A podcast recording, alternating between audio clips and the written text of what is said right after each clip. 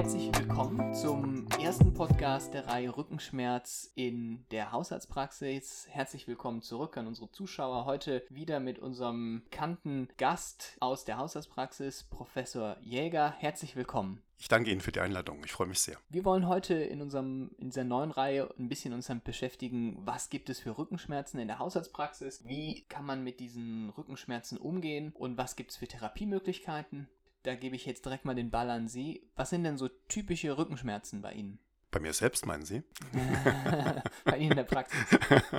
Bei mir in der Praxis, also die generell gibt es jeden Tag sehr viele Patienten. Ich würde mal schätzen, also 10 bis 20 Prozent der Patienten, die mit einem Problem des Rückens oder des Bewegungssystems in die Sprechstunde kommen. Ob das jetzt daran liegt, dass die Leute wissen, dass ich ähm, Chirotherapie mache oder daran, dass sie beim Orthopäden nicht so schnell einen Termin bekommen, weiß ich nicht ganz genau. Aber Tatsache ist, ich glaube, die meisten schätzen die Tatsache, dass ein Hausarzt viel mehr daran gewöhnt ist, mit seinem Verstand und seinen Sinnen jemanden zu untersuchen und nicht erst eine Bildgebung macht und dann schaut, auf was es eigentlich passen könnte. Und die meisten Leute, die zu mir in die Sprechstunde kommen, haben Beschwerden im Bereich des unteren Rückens oder im Bereich von Schultergürtel und Hals. Was machen Sie? Also wenn jemand kommt und untere Lendenwirbelsäulenbeschwerden hat, was gehört in die Anamnese?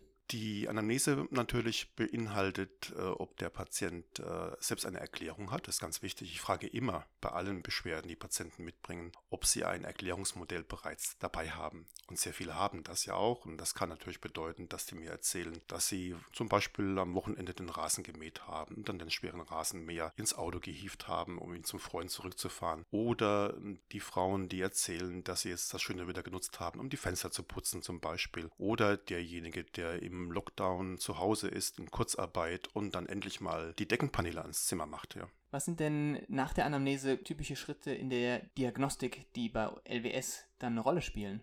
Also vielleicht ganz kurz eine kleine Geschichte. Als ich in die Praxis kam, fühlte ich mich mit dem Thema Rückenschmerzen und wie untersuche ich die, was mache ich damit, eigentlich gehörig überfordert, weil ich musste feststellen, was ich im Studium gelernt hatte und auch nachher in meiner Facharztweiterbildung, reichte mir persönlich nicht aus, um diesen Patienten gerecht zu werden. Und so war diese Ausbildung in der manuellen Medizin oder Chirotherapie für mich bahnbrechend, nicht in der Richtung, dass ich einfach lernen wollte, wie man in Anführungszeichen einrenkt, sondern ich wollte eigentlich lernen, wie man wirklich gründlich und strukturiert untersuchen lernt, untersuchen kann. Und ich muss gestehen, als ich in die Praxis ging und erst recht nach dem Studium war für mich die Wirbelsäule ein Organ. Und erst später durch meine Ausbildung in der manuellen Medizin habe ich wahrgenommen, dass man sehr wohl unterscheiden muss, in welchem Bereich der Wirbelsäule die Beschwerden auftreten bei den Patienten. Und in dieser Ausbildung habe ich mir dann von Lehrern, das ist ja so typisch in der medizinischen Ausbildung, dass man sich Vorbilder sucht, nämlich gute Lehrer und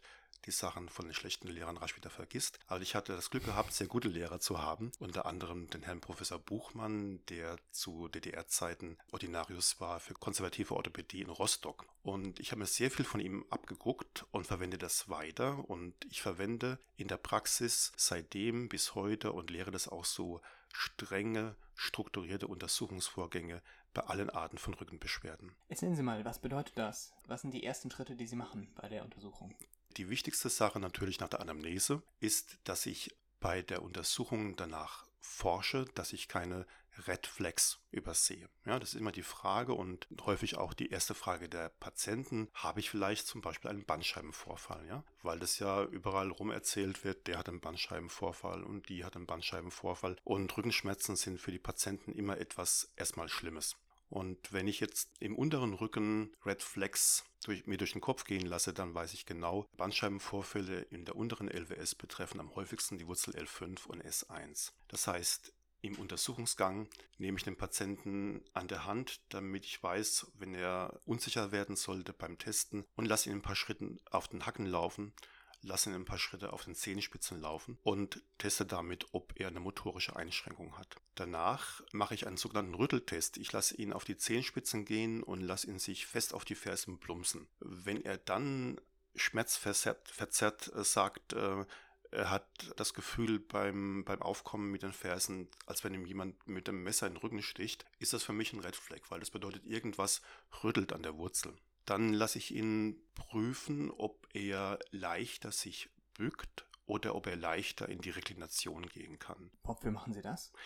Das hat für mich schon eine diagnostische Aussage, weil ich ja weiß, dass die Facettengelenke im Bereich der LWS so ungefähr in der Sagittalebene stehen, ja. Und ähm, wenn ich jetzt mich bücke, dann öffne ich die Facetten und wenn ich dabei einen stärkeren Schmerz haben sollte, wäre das eher ein Hinweis, dass dieser nicht in den Facetten entsteht, sondern im Bereich der nun gedehnten Muskulatur. Das heißt, ich gehe davon aus, wer seinen Schmerz hat beim Bücken, wird als Ursache mehr ein Problem in den Weichteilen haben, während jemand, der beim Reklinieren seinen Schmerz hat, durchaus ein Facettengelenksproblem haben kann oder vielleicht sogar eine Bandscheibe. Mhm. Das heißt, bei der Bandscheibe, was wären dann so typische Schmerzen?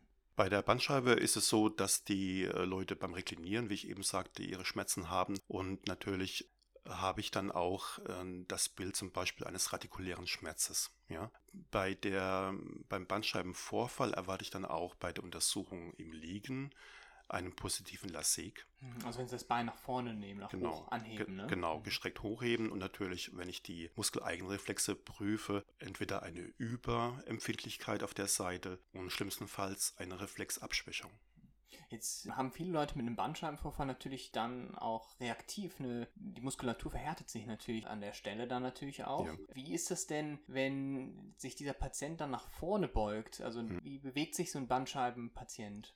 Also ein, ein Bandscheibenpatient würde sagen, Herr Doktor, wenn ich mich da unten bücke, geht mir es gut. Und ich möchte am liebsten gar nicht mehr hochkommen. Während äh, der Rückenschmerzpatient, der sich muskulär überansprucht hat zum Beispiel, ähm, der sagt, nein, ich möchte mich nicht bücken, ich bleibe besser stehen. Mhm. Der Bandscheibenpatient wird auch eher berichten, dass er nach einer gut geschlafenen Nacht äh, morgens mit wenig Beschwerden aufsteigt und im Laufe des Tages immer mehr Beschwerden bekommt, immer mehr Schmerzen bekommt. Während der Patient, der zum Beispiel in der Vertebralgelenksarthrose hat, ja, durchaus genauso wie die Patienten mit Gelenkarthrosen erzählt, dass nachts sich rumdrehen schmerzhaft ist, das Aufstehen morgens äußerst schmerzhaft ist, aber dann über Tag durch das Bewegen die Beschwerden immer besser werden. Also morgendlicher Schmerz ist typischer genau. für so eine Gelenkentzündung dann. Ne? Genau.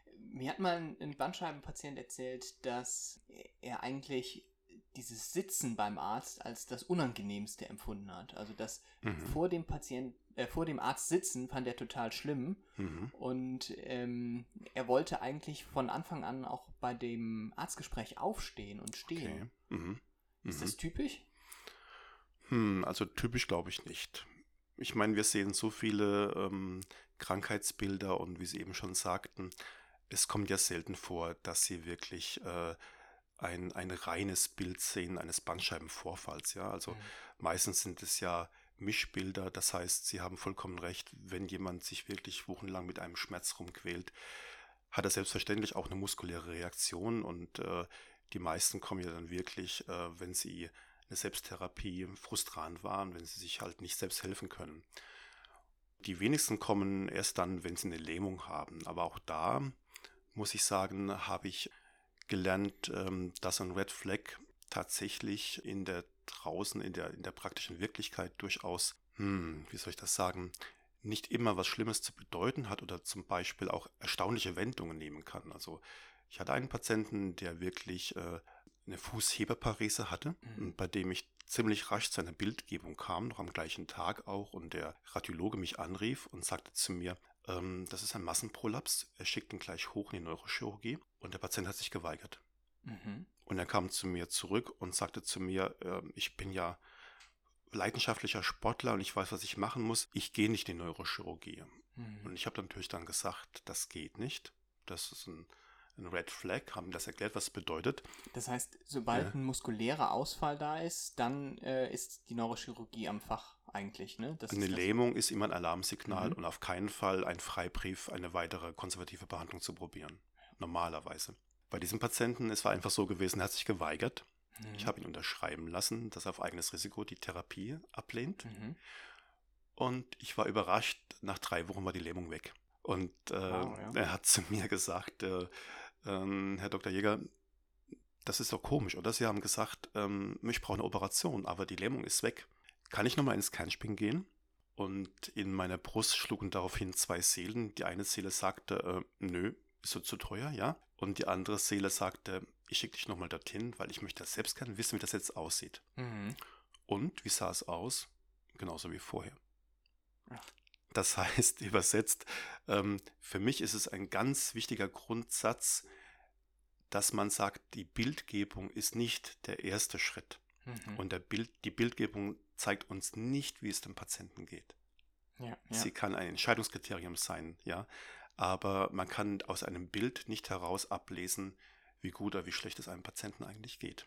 Das heißt, bei einem Bandscheibenvorfall, wenn Sie sagen, muss man sich klinisch danach richten, dann sind vielleicht die zwei Sachen, die man auf jeden Fall mitnehmen sollte. Einmal Lähmungen, ne? also genau. auf der einen Seite, dass ja. wirklich ein Muskel ausfällt. Da hatten Sie jetzt mhm. die, ähm, die Fußhebe angesprochen. Das würde ja ganz gut auch zu Ihrer Wurzel von vorher passen. Ne? Ähm, Tibialis anterior, Fibularis Gruppe ist, glaube ich, genau. muss man sich lang zurückerinnern. Für die Anatomen unter den Zuhörern, die wissen das wahrscheinlich dann noch. Das müsste, glaube ich, auch L5S1 genau, ähm, genau. sein von der. Und natürlich, was man auch gelernt hat, so den, die Kontrollverlust über äh, Blase und Mastdarm natürlich, oh, ja. ja. Aber es ist natürlich draußen extrem selten, ja. Gott sei Dank. Ne? Aber wenn das zusammen mit einem Rückenschmerz auftritt, dann sollte man da auf jeden Fall weiter gucken, ne? Tiefroter Fleck, ja. Tief, tiefrot, ah ja. Wenn es jetzt so ist, es ist ein leichter Bandscheibenvorfall, vielleicht passt das auch in der mhm. Geschichte davor. Vom Alter her mhm. sind die Patienten ja meistens so mittelalt. Mhm und dann ist da vielleicht irgendwas, dass der Patient auch wirklich dann schwer gehoben hat oder genau. entsprechend auch vielleicht ein Risikoprofil mhm. vom Gewicht her hat, mhm. keinen Sport macht, also so ein, mhm. so ein, typischer Patient, der auch so einen Bandscheibenvorfall bekommen kann und mhm. dann ganz klar eine Kribbelparästhesie über dem Dermatom genau. äh, beschreibt aber keine muskulären Ausfälle, die Reflexe, mhm. Reflexe sind seitengleich, mhm. keine Mastdarmstörung, keine Blasenentleerungsstörung. Ja. Was machen Sie mit dem Patienten? Also, was Sie eben schon angesprochen haben, nämlich die, die Kenntnis der Dermatome ist extremst wichtig. Also Sie können schon aus der Schilderung des Patienten, wenn Sie einen radikulären Schmerz haben und aus der Schilderung heraussehen, ist es jetzt Segment L4, L5, S1.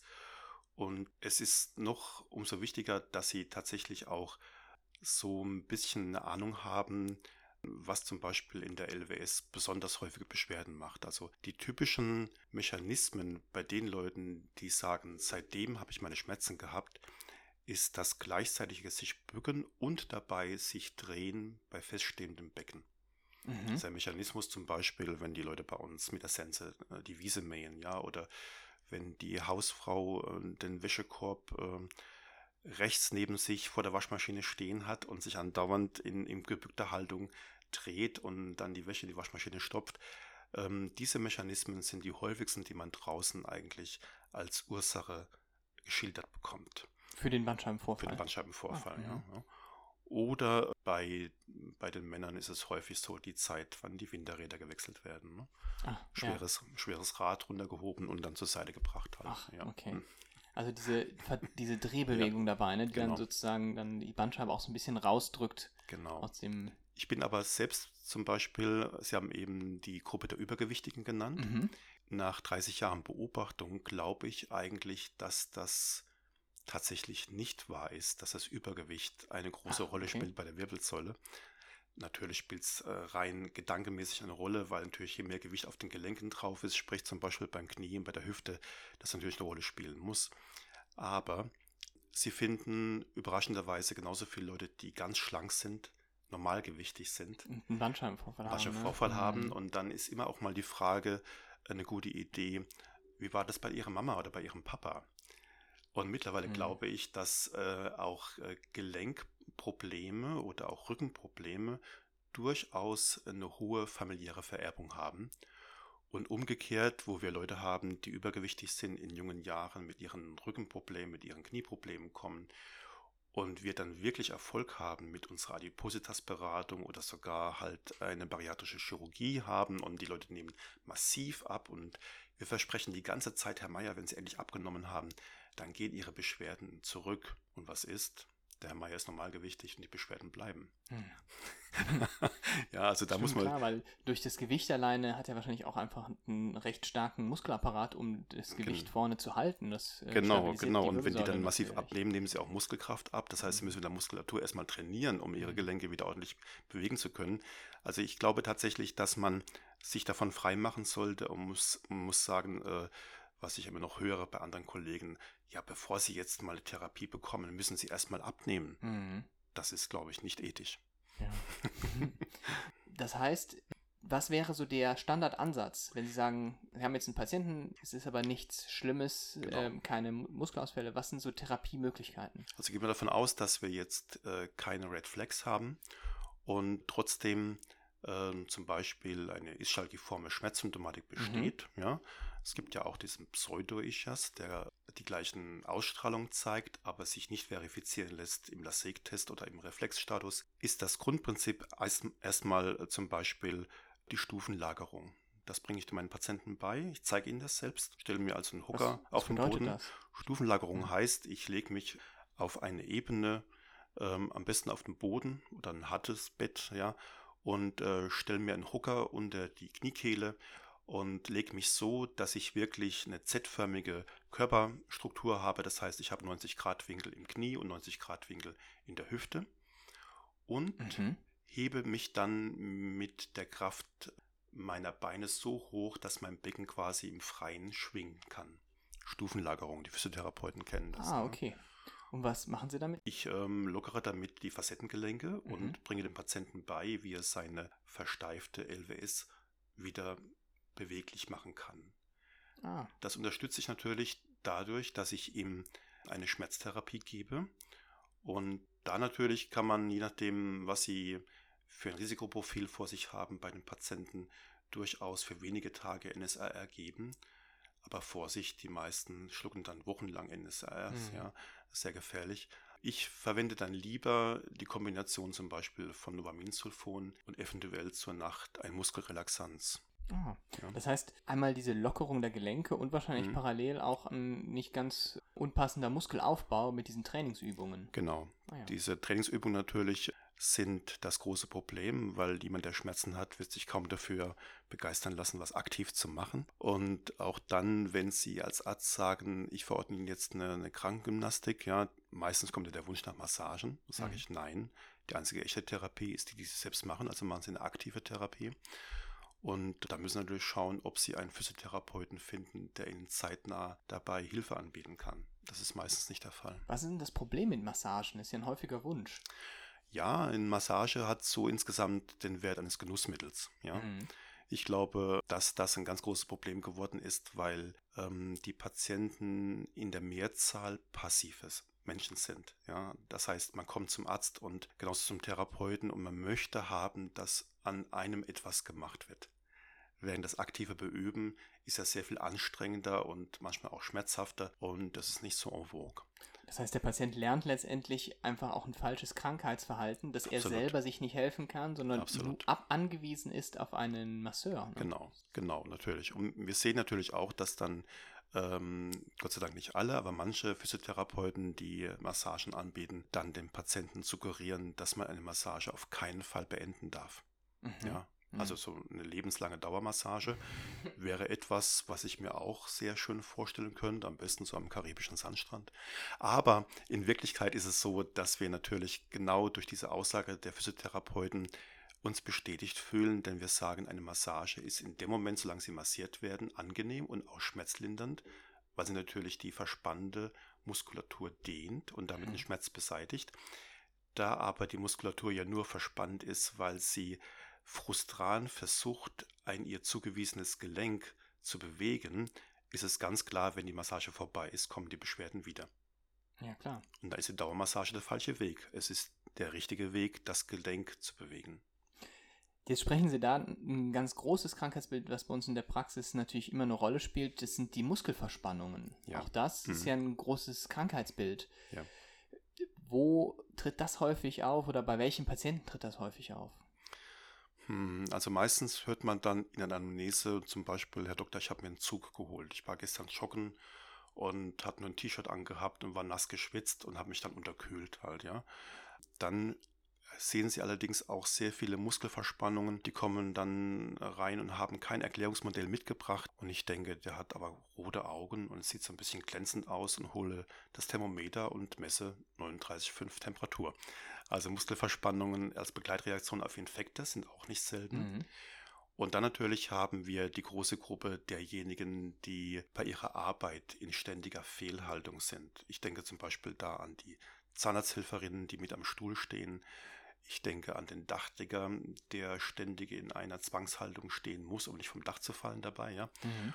Oder ich denke an die Kindergärtnerinnen, die äh, ständig auf zu kleinem Sitzmöbel sitzen und andauernd irgendwelche vielleicht nicht so ganz so leichten Kinder hochheben müssen auch. Ganz großes Thema, ne? Also mhm. die berufliche, äh, das ja. berufliche Risikoprofil. Genau. Da ist ähm, auch ein interessantes Thema, das das IMPP groß entdeckt hat, sind die Begriffe der Blue Flags. Oh ne? ja, genau. Das ist äh, etwas, was man sich auf jeden Fall mhm. anschauen sollte, mhm. was man oft in der Haushaltspraxis oder auch im echten Leben als relativ logische Verbindungen erkennt und so, mhm. aber man wird sich vielleicht noch mal ein bisschen bewusster, dass diese Faktoren wirklich auch Risikofaktoren dann darstellen für genau. solche Verspannungen. Ganz genau. Natürlich ist dann die Therapie eine, die umso schwieriger wird, weil wenn man es nicht schafft, dass der Patient äh, aktiv einen Ausgleich findet zu seinem Beruf, bleibt letztendlich nur eine Veränderung. Mhm. Da sprechen Sie schon einen ganz wichtigen Therapieansatz mhm. an, glaube ich, bei den Verspannungen Ausgleich. Was kann man ja. denen empfehlen? Also Ausgleich ist für mich auch äh, ein Ausgleich sowohl in seelischer Hinsicht als auch in, in der Hinsicht, dass man dabei diese Muskeln anspricht, die man täglich bei seinem, in seiner Arbeit, bei seinem Beruf nicht beansprucht. Ja? Mhm. Und ähm, ich finde, man kann nicht unbedingt für jeden das gleiche Rezept herausholen, wenn es darum geht, aktive Muskulatur, aktiv die Muskulatur zu trainieren. Ähm, ich persönlich zum Beispiel stehe total auf Tanzen. Ich finde, Tanzsport ist wunderschön, weil man es erstens nicht alleine machen muss und zum zweiten sich zur Musik zu bewegen, sich, äh, sich bewegen kann und zum dritten die, der Tanzsport auch ein wirklicher anstrengender Sport sein kann. Aber ich sehe vollkommen ein, dass es für jeden auch etwas anderes gibt und ich sage dann häufig zu den Patienten, eigentlich ist mir es egal, was sie machen, aber machen sie etwas, was sie regelmäßig tun. Mhm um damit auch die, Ents äh, die Entspannung oder auch die Verspannung zu lösen. Ganz genau. Ergänzt werden kann es natürlich auch durch ähm, Entspannungstechniken. Das ist auch ein ganz großes Thema. Und ähm, wir äh, verweisen schon einmal auf die Möglichkeit von Yoga, autogenem Training oder progressive Muskelrelaxation nach Jakobson und sowas, mhm. ja. Und ich glaube, dass eine bestimmte Patientengruppe von solchen Techniken am meisten profitiert auch. Mhm.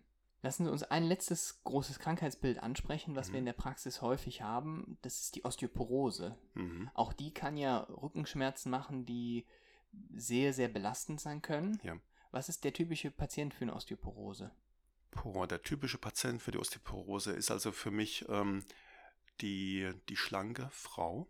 Ja, es sind ja überwiegend Frauen. Ich selbst habe nur einen Mann mit einer manifesten Osteoporose in meinem Patientenstamm ähm, ist die typische Frau, die schlank ist ähm, und schon so mit Mitte 50, Ende 50 kommt und erzählt mir, dass es ihr ständig wehtut, mal hier, mal dort und wo der erste Gedanke zum Beispiel in Richtung einer Fibromyalgie geht, mhm. aber dann der zweite Gedanke an die Osteoporose und dann frage ich so natürlich sofort, äh, lebt Ihre Mutter noch und erzählen Sie mal, wann fing bei der die Beschwerden an? Und dann höre ich meistens entweder, dass es eine familiäre Veranlagung gibt oder dass es so ist, dass diese äh, Patientin ein hormonelles, hormonelles Problem hat und von dem weiß und auch in Therapie ist.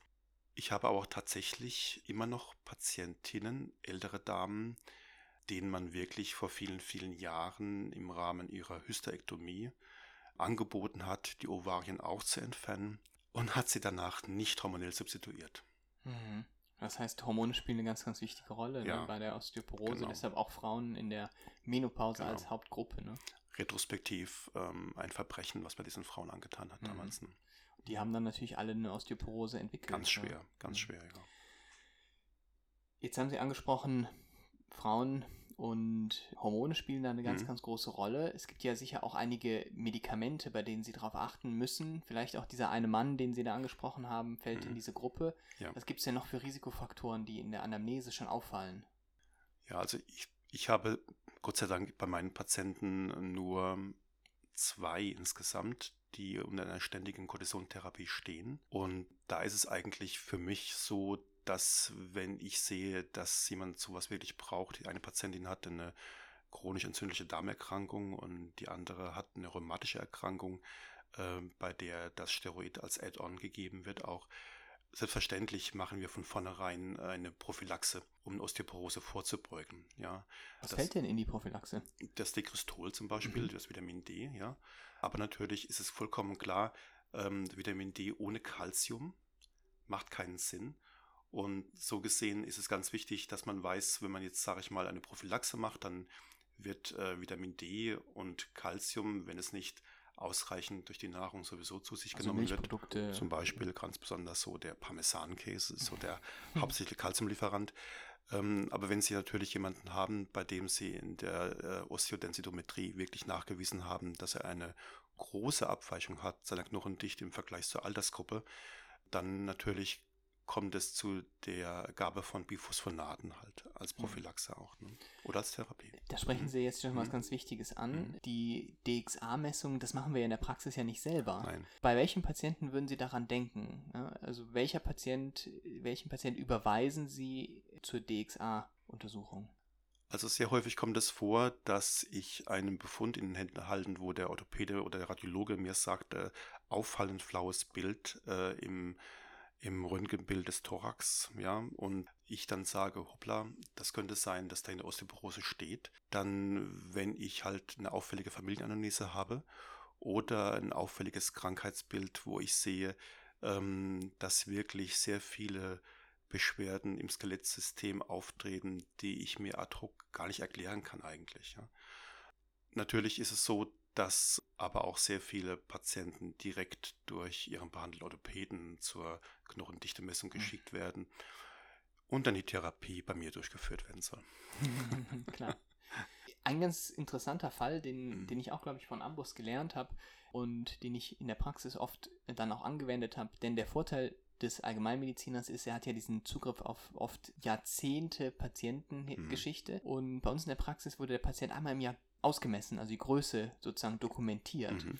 Und man konnte dann ganz elegant ähm, sortieren nach Größe und konnte dann letztendlich über zehn Jahre sehen, wie die Größe um Zentimeter, Zentimeter, Zentimeter abnahm. Und dann gibt es den ganz tollen Begriff des Tannenbaumphänomens am Rücken, der ähm, auch gerne im IMPP als Bild abgebildet wird. Und das hat mir, glaube ich, ganz gut geholfen, diese Verbindung dann auch zu machen und dann diesen Trigger, das fällt bei jeder körperlichen Untersuchung dann oft auch Mhm. auf, wenn, auch wenn man gar nicht drüber gesprochen hat, fällt dann auf, oh, das könnte jemand für eine DXA-Messung sein.